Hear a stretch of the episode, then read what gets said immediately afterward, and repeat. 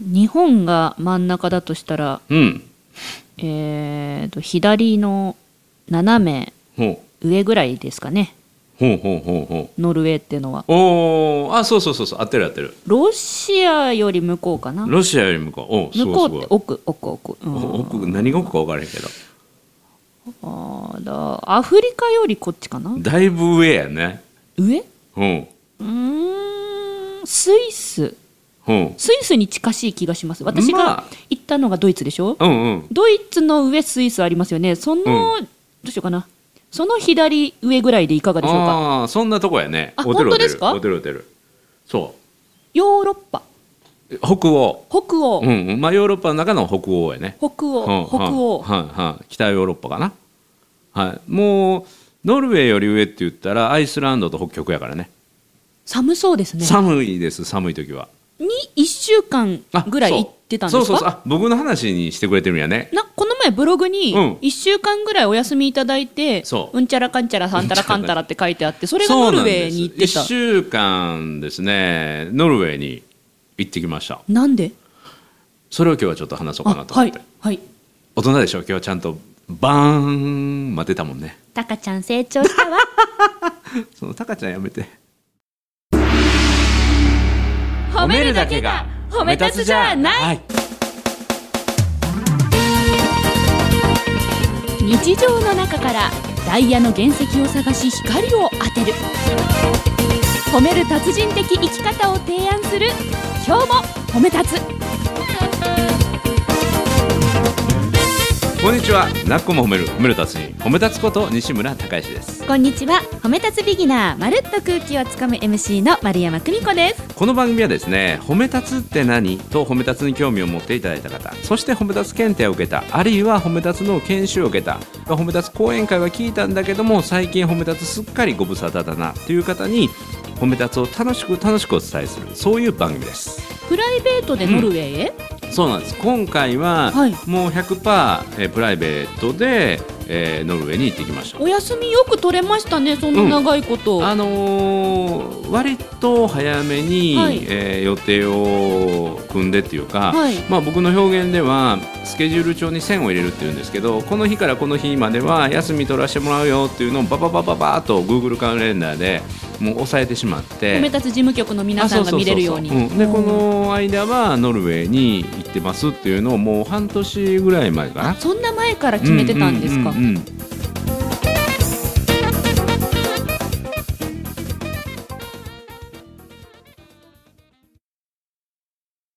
というのはですね実はノルウェーにうちの長女が行ってましてねあはいはいでうちの長女は今25歳なんだけども15歳から日本を出てすごい15歳からはいで一人でまずは、えーオーストラリアのメルボルンはいというところにオーストラリア国立バレエスクールというところで、まあ、奨学金をもらえたのであバレエやってるっておっしゃってましたねそうそうクラシックバレエしかでし15歳から行ってたんだそうで全く英語ができない中で、はいえー現地の赤の他人の、えーおばさんのところにホーム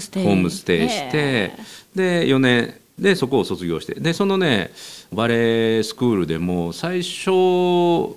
30名ぐらいいてた女子のバレエの生徒たち最後に残った6人かなへえどんどんどんどん絞られて絞られてでそこで最後卒業までしてでそこでまた今度オーディションを受けてプロになるっていうので、そこで世界中のバレエ団を3ヶ月かけて回ってでオーディションを受けて落ちて受けて落ちて受けて落ちてっていうのを17回繰り返して18番目にドイツのドルトムントのジュニアバレエ団で2年契約もらってジュニアバレエ団って言ったらは10代の頃のお話ですかそうそうそうそううんえーすごいハングリーはい、でそこで2年働いて、はいで2年の経過が切れてまた次のバレエ団を探してでオーディションを受けて受けてまた落ちまくってねへえでそこでも本当にメンタルしんどくなってっていうそのあたりのくだりは実は僕と長女ナエとの対談の音声っていうのが作ってあって、はいもうこれ3年前の音声なんだけどもあのこれすごくいいのでこの今日お褒めの特別バージョンでね、うんうんうんうん今日のアップと同時に、まあ、一緒に上げとこうかなと思うんですけどもあ本当ですか聞けるようにしてくださるんですかそありがとうございますその娘が半年前にね、はい連絡くれて、はい今はノルウェーの国立バレエ団というところにいてるんですよ、国立バレエ団はいだから公務員なんですよで、まあ、最初今3年目なんですけど毎年1年契約1年契約大体のバレエ団って1年契約なんですよ。更新していくんですかそう来年もいていいよってあるいはもう今年いっぱいでっていうのを1年契シ約1ビ年ア契で約すね、はい、でそれをずっと1年契約2年目で今年3年目なんですけど去年ありがたいことに次の契約更新の時に永久契約っていうのもらえてえーすごいおめでとうございますでありがとうございますごでい公務員なので、はいバレエダンサーの定年は41歳なんですよ、はいで41歳まで何があっても置いとくよっていうへえだからあと16年は向こうにいるという生活の中で、まあ、まだ25歳っていうのはバレエの世界ではまだまだ若手なんですね。はいでバレエのダンサーにはいろんなポジションがあってコールドっていうのがあってこれはその他大勢群舞たくさんの人で踊るようなはい中にいる一人っていうのはこれまあ最初ペイペイでそこからねソリストって言って、えー準主役級を踊れる人。うーんで最後はプリマって言って、えー主役しか踊らないっていう、うんうんで今年の初めに苗から連絡があってこの夏にあのソリストっていう一人で踊れるすごい役を初めてもらえるのでそれ見に来てほしいって言われてで彼女はずっとね苦労して苦労してあの大きな賞とかコンクールで入賞したり優勝したこと彼女一回もないんですよ。へえそんなにすごい方なのに、うん、ずっとね日の当たらないところ日の当たらないところでずっと頑張り続けてで頑張り賞努力賞であの上に上がってきたっていうねまさにあの僕と一緒で人の3倍努力してようやく一人前かそれでもまだ認められないっていうそれでも彼女は諦めることを諦めた人間なのでもう頑張り続けてたら気が付いたら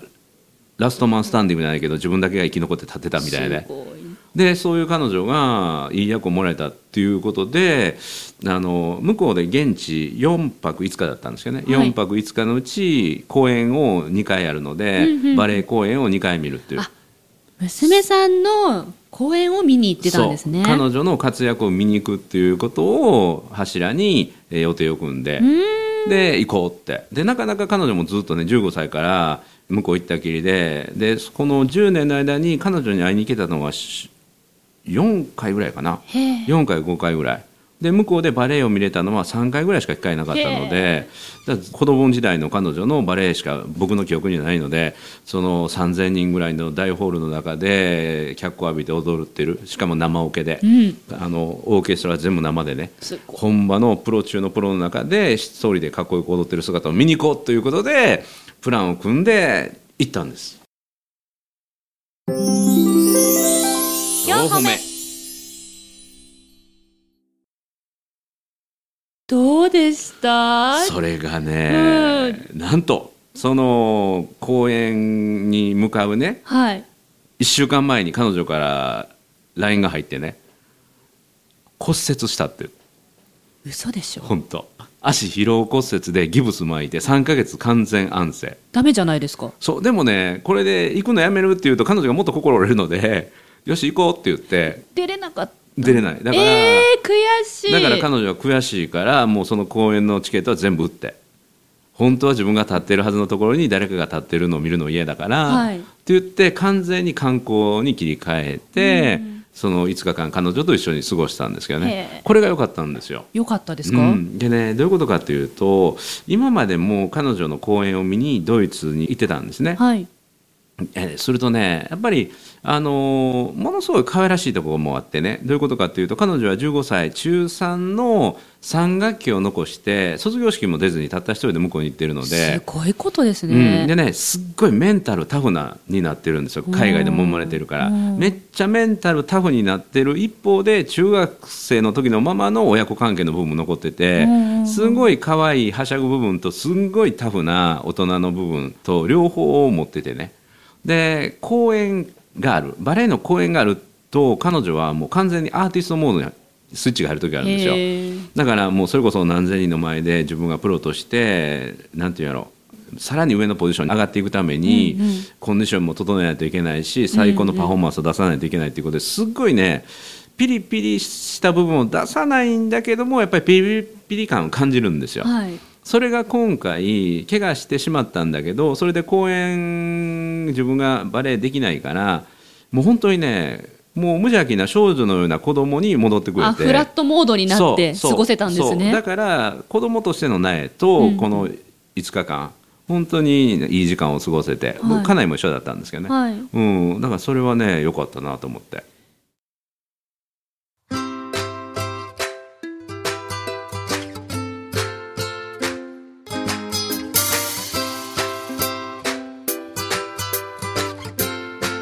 今日も褒め立つ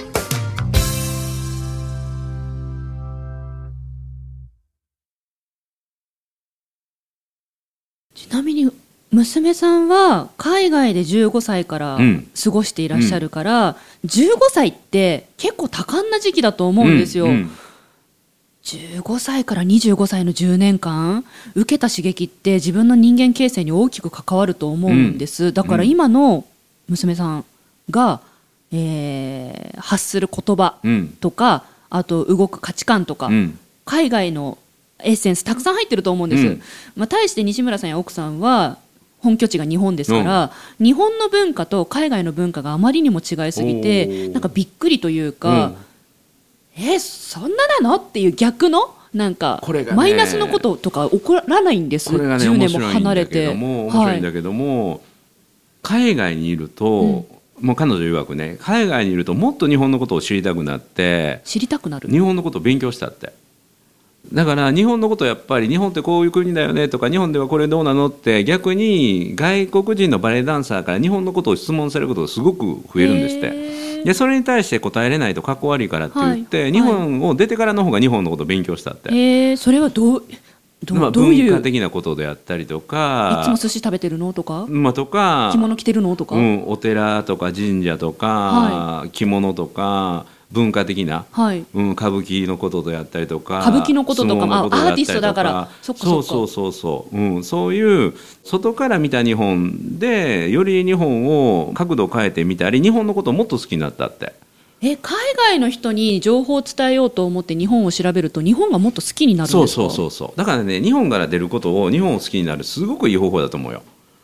うん、僕も長女がそうやって、えーオーストラリアドイツノルウェーはいで次女がシアトルに行って海外に行くことも増えて海外から見た日本というものも、まあ、あの僕が行ってる時は23日1週間程度の滞在程度だけどもやはりね日本のことを外から見る機会を持つっていうのはすごくいい。うーんうん、で海外に行ってみる、ま、るちゃんもね今年海外行ったけど海外行けばさらになんか自分の中の何かがねスイッチが入るっていうのが、うんうんあるので、いや海外ってすごくいいと思いますよ。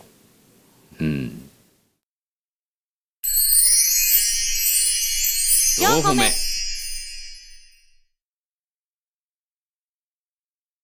マイナス面ないんですないない。ないんですか、全くないいね。やうちなんてうちなんてっていうかいやそ悪い家族ではないですけど、うんうん丸山家、うん。まあね、前の放送でお伝えしてるのに、はいはいまあ、心の修羅場うん、うん。という名のの修行場なので、うんうん私の家族は、うん。まあドンパチドンパチいろいろやるわけですわ、うん。うんだから10年もあ、ね、なかなか会ってないしかも海外のエッセンスを取り入れてるお子さんとのコミュニケーション西村家どんな感じなんだろうっいてやだからね。あのー僕たちの子育ての目標は自立なんですよ、はい自立してもらうでそのために応援をするだから自立はさせるけども孤立はさせないだから必ず見守ってるスタンスはあるけれども干渉しすぎないでやりたいことが見つかればそれに対してできる限りの応援はするけれどもあまり依存もさせない、うん、経済的なことだったりとかっていうのも自立プラス応援っていうのをスタンスにしてますね。私子供産んだことないのうでんわからないんですけど、その自分から出てきた、まあ、子供うん、ってそのまあ危ういじゃないですか、うん経験がまだうん浅い分、多分いや絶対それやったら失敗するでしょっていうことに向かっていったりおいおいちょっと待ってよそんな方向行っちゃうのっていうことを、うんもう親としうてん見守り続けられるものなんですかなんか止めたくなったりしないですないですね。ないうん、奥様もないですね。まあ息子に対してはあるみたいです けど、息子のことは心配だっていう。なんで なんで娘さんたちと息子さん何が違うの奥わから様ないこれねよく言うんですよ心配だ心配だっていうのはこれは裏のメッセージで私はあなたのことを信用できませんっていうメッセージが届くんですようん、でそれを家内に言うと「うん息子はちょっと信用できない」どういうことかって息子は優しすぎるからあ優ねしいあよか優ったしすぎるかなるほらあの騙されるこの子はどなるほどね騙されないように私がし見とかないと守っみてあたげよういな、なるほどうんうんうん、逆に娘さんたちはすごいなんかこう強いそうそうそうハングリー精神が旺盛だからうんうんうん旺盛だからうんうんうんだから僕はだから子供を自分のもんやと思ってないのえで、えうん、預かりもんやと思って預かり物大きくするまえで大きくするまで預けるから大きさってなって預かったものでだから同じ時代を生きる仲間同士やと思っててまたライバルやと思ってるしライバルうん、だから僕は子供に負けない自分は夢を果たしていこうと思って、うん、だから苗はプリンシパルになるかもしれない、えー次女は世界的なビジネスの成功者になるかもしれないそれに負けない自分も成功してやろうと思って息子は何を見つけるかこれからですけども息子の夢にも負けないような自分の夢を持ち続けて実現しようと思ってへえははい、質問どうぞ西村家では、うんえー、とお父さんがそういうコンセプトで、うんえー働いてますというか、うん生きてます、うんというのは、えーお子さんたち奥様に共有してる伝えてますか伝えてますよへえあはい質問、うんえー、とそういう子育てについての価値観、うん西村家では奥様と西村さんはお話ししたりするんですか、しますで違うようちとかないとは僕とかないとはそれで OK なんですよ価値観違うんですかそ子う育てに対しての価値観が違う違うそしたら喧嘩にならないですかそれはね子供が上手にバランス取ってみるどういうこと例えば僕は子供をいい子に育てないっていうのがポリシーなんですよ、いい子に育てない、うんいい子に育てないって何かっていうと大人からしたいい子っていうのは聞こえのいい子聞こえのいい学校に行ってくれるとか有名な会社に入ってくれるとかそれがいい子ただいい子っていうのは大人にとっての都合のいい子なので自分で判断できなくなるからあー自分で道を開けるような傷だらけになってもいいから自分でその傷から立ち上がって歩いていけるようなそんな大人になってほしいっていうのが僕の考え、うんうんでも家内はいい子に育ってほしい自慢したいうんこんな学校行ってますこんな会社入ってます自慢したいでそれは僕は否定しないんですよ、うんうん、それを子供は真ん中でバランスをとって見てるのであうんお子さん自身はどういうふうに生きたいってそうそういろんな価値観が親そうそうそうそう親親ですらいろいろんな価値観があるよってそうそうそうじゃあ君たちはどうしたいってそう会話をしてるってそこうとそでうすかそそうそうれで喧嘩にならないならない、うん、で自分で見つけていってくださいでちなみに言うとね自分の親のビジョンとかで言うとノルウェーに行ったもう一つの理由があって、はい、褒め立つのビジョンの一つが2025年ノーベル平和賞をもらうというのがあ言ってますねいつも、でノーベル平和賞ってもともとスウェーデンのノーベルが作ったのでスウェーデンで渡されるストックホルムで渡されるんだけどスウェーデンってどこだあのノルウェーのちょい下、ちょい下、うん、で北欧ですねそう湾を挟んでフィンランドっていうムーミンの国が別にあるんだけど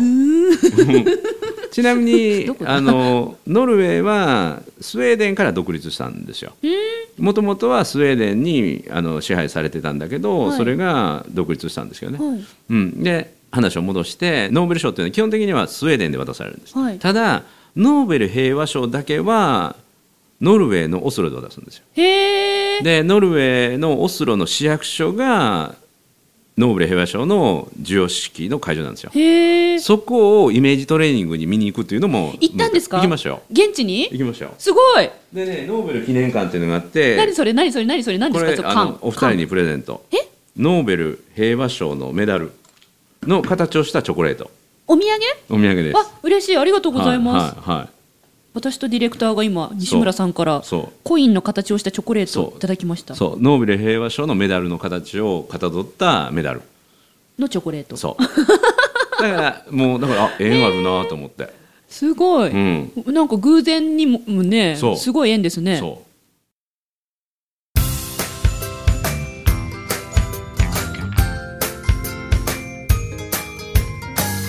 うん褒めるだけが褒め立つじゃない今日も褒め立つ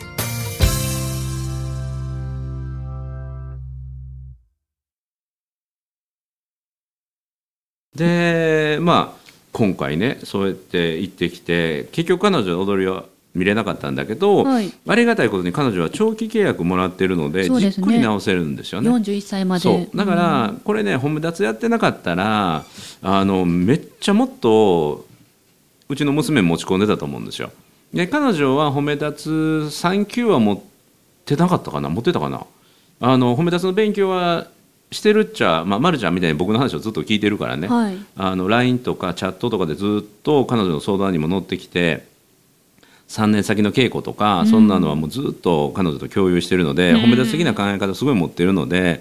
これも自分の体をなんていうメンテナンスし直すすごいチャンスってね分かってどういうことかっていうとノルウェーって僕らが行った時は白夜やったんですよ。はい白夜って何かってずーっと昼間で逆にそのずーっと夜っていうのもあるんですよで僕らが行った時はね、えー夜中の2時ぐらいから明るくなって早っ10夜の夜中の12時ぐらいまで明るいんですよじゃあもうほとんど1日のそ24うそ時うそう間の中で2時間しか暗い時がないとそうそうでそれの逆もあるんですよ、うん2時間から3時間しか明るい時がないってなんか体内時計狂っちゃいそうですねそうでねこれがすごいことなんだけど日本人の体って太陽の光を浴びないと皮膚が太陽のひ光を浴びないとビタミン D が作られないんですってうんでビタミン D が作られないうとんカルシウムを取ったとしてもカルシウムが体内に吸収されないんですってだからノルウェー人はそういうもともとの生まれだから太陽がなくてもビタミン D を補給できてー自分で生み出すことができてカルシウムを作れるんだけどこへーの2年間で彼女は太陽を浴びないということでビタミン D が作れなくてカルシウムが吸収されなくて骨が弱ってたんですよなるほどここのタイミングで分かってよかったってだから彼女はサプリを丁寧に取るようにして、うんうん今後はそういう怪我をしないという体になるのでだからこのタイミングでよかったって41歳までの長いそうそうそう契約の中でそう今でねこのね永久契約そういただけたタイミングでそうそれが分かったとで彼女の空港まで最終日送ってくれてね、はいで彼女から LINE があってねうわ泣きそうって何かっていうとこの秋の配役が今病み上がりをなんだけど怪我してることが前提なんだけどもその次のね配役でこれ僕も知らないかったんだけどバヤデールっていうねバヤデールバレエバレエのあの演目のことなんですよ。はい正確に言うとラ・バヤデールっていうんですけどこの演目をこの秋にやるんだけどその中のガム・ザッティっていう主役の役を苗にやらせたいってオフえーァー来たんですって。主役をうんうん骨折中のそう娘さんそにオファーが来たんですそかうそうでしっかり怪我を治してこれに挑戦してって言って。すごいうん、泣きそうって言ってず泣くわーっとやりたかった役やったって言って、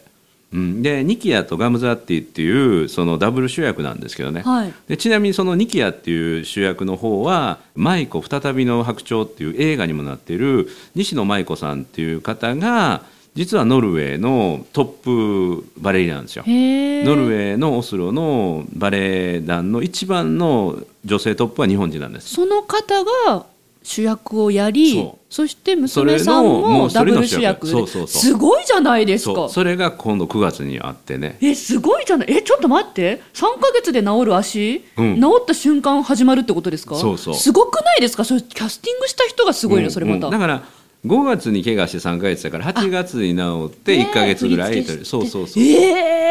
ええうん配役決めた決定者からの絶大なる信頼ですねでねこの西野さんはがい今度、西野舞子さん映画になった西野舞子さんが今度4月に日本に戻ってきて日本で凱旋公演するんですよ、ええでその時うちの娘も一緒に連れてきてもらって公演するんですけどその方は実は大阪の人でね、はい、今度7月に戻ってこられるんですでその西野さんと実は僕と対談することが決まりまし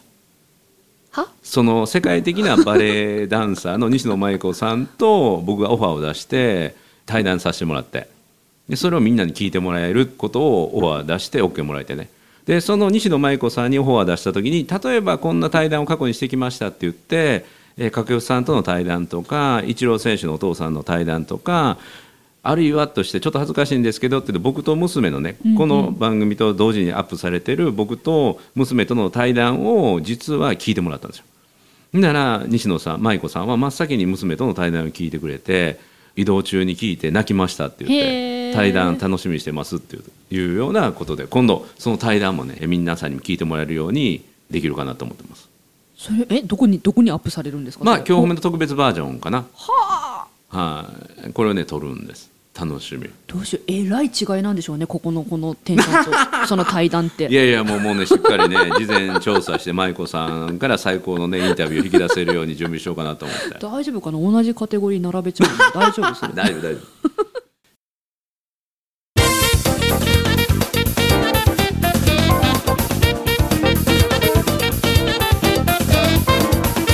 というねあのめちゃめちゃ中身の濃い、うん、これ以外にもいっぱいあったんですよねあの娘があの現地のノルウェー人のとっても素敵な青年と付き合ってるんだけど、はいその親御さんと食事会をした話とかね。えーあれお正月に一緒に来られたうん来てのが方ですよね、はいそうですよねウーレっていう、うんうんうんはい、素敵なあの付き合ってる彼氏の、へはい、親御さんと食事会したなりん、かいいな西村 家そんなんあるうん一、般家庭じゃないの一般家庭で一す。般家庭ですか、はいうんのうんただあれでしょう、うんでも骨折ギブスで彼女はずっと歩いてましたからね。うんうん、それは痛々しかったけど、